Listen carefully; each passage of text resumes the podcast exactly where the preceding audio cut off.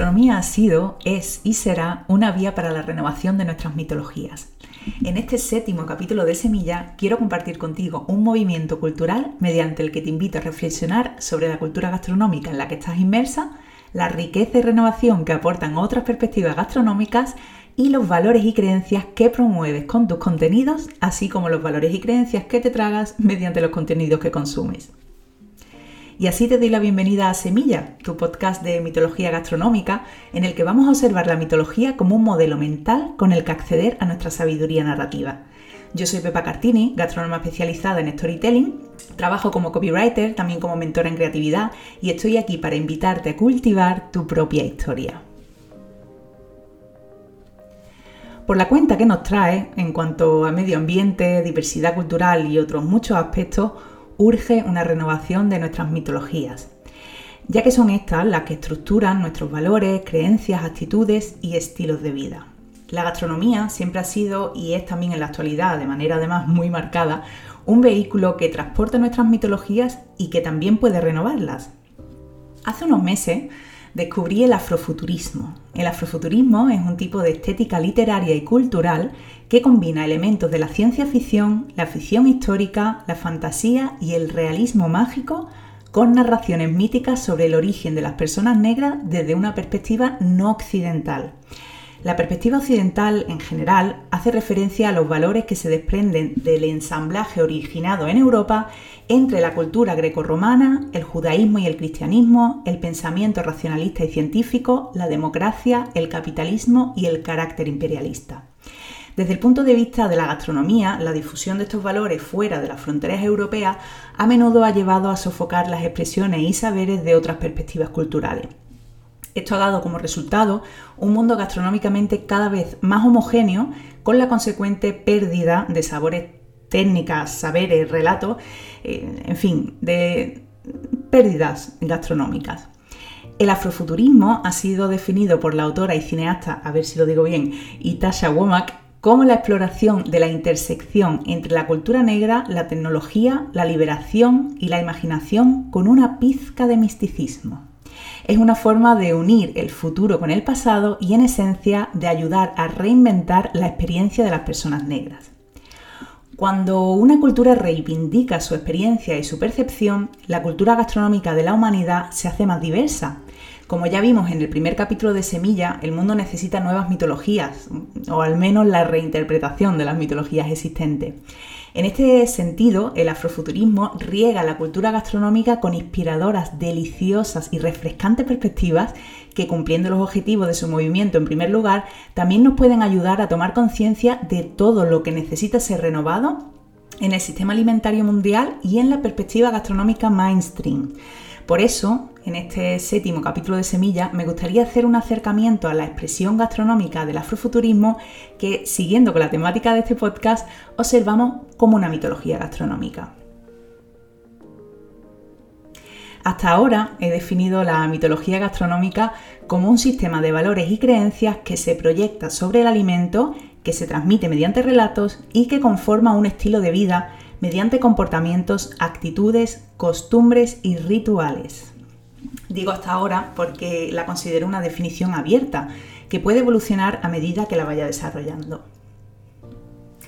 Explorando el afrofuturismo desde esta perspectiva, encontré que desde 2017 diversos blogueros y creadores de contenido afroamericanos se han unido para celebrar sus tradiciones culinarias aportando recetas en el marco del mes de la historia negra, que se celebra en febrero. Ya volveremos entonces sobre este tema. El tema del año pasado exploraba justamente el afrofuturismo, así que compartió una colección de recetas que representan la riqueza de la diáspora africana y que nos sumergen en un viaje culinario, invitándonos a celebrar la alegría, la resiliencia y la resistencia negra con recetas como chile picante de lentejas berebere, empanada de col verde, pastel de tres leche con harina de maíz y coco y lima, bebida caliente de zobo, Considero interesante tener en cuenta que los contenidos gastronómicos son una manera muy potente para la, difusión de valores, creencias, perspectivas, en definitiva, de mitologías. En este sentido, eh, creo que los creadores tenemos la responsabilidad de ser conscientes de las mitologías que difundimos y qué mundo promovemos con nuestros contenidos. A su vez, no solo la creación de contenido tiene esos efectos, ¿no? También el consumo. ¿Qué contenidos gastronómicos estamos consumiendo? Seamos conscientes o no, todos transportan ideales y promueven una forma de pensar, de comer, de comprar y de actuar. Inmersos muchas veces en la sociedad de la inmediatez, mm, olvidamos que las riendas de los contenidos gastronómicos que creamos y los que consumimos están en nuestras manos. Pero para eso hay que parar un momento y hacerse preguntas. ¿Qué mundo quiero apoyar? ¿Qué ideas estoy promoviendo? ¿Qué ideas quiero promover? ¿Qué mensajes me trago y cuáles envío para que se lo traigan los demás?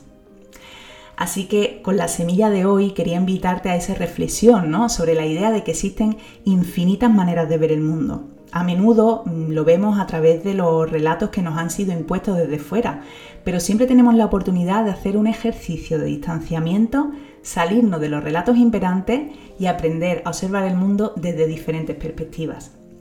La curiosidad, la exploración, el entusiasmo, el respeto y la apertura de mente son coordenadas que nos pueden guiar hacia una gastronomía y una vida creativa mucho más plena, efervescente y fértil sin tener que alejar los pies del suelo. Así que antes de despedirnos por esta semana, vamos a recolectar las ideas esenciales de este capítulo. Te las resumo de nuevo en 10 puntos. El primero es que la gastronomía ha sido, es y será una vía para la necesaria renovación de nuestras mitologías. Segundo punto. El afrofuturismo se define como un tipo de estética literaria y cultural que combina elementos de la ciencia ficción, ficción histórica, fantasía y realismo mágico con narraciones míticas sobre el origen de las personas negras desde una perspectiva no occidental. Punto número 3. La perspectiva occidental en general hace referencia a los valores que se desprenden del ensamblaje originado en Europa entre la cultura grecorromana, el judaísmo y el cristianismo, el pensamiento racionalista y científico, la democracia, el capitalismo y el carácter imperialista. Punto número 4. Desde el punto de vista de la gastronomía, la difusión de estos valores fuera de las fronteras europeas a menudo ha llevado a sofocar las expresiones y saberes de otras perspectivas culturales. Punto número 5. Esto pues ha dado como resultado un mundo gastronómicamente cada vez más homogéneo con la consecuente pérdida de saberes, técnicas, sabores, relatos.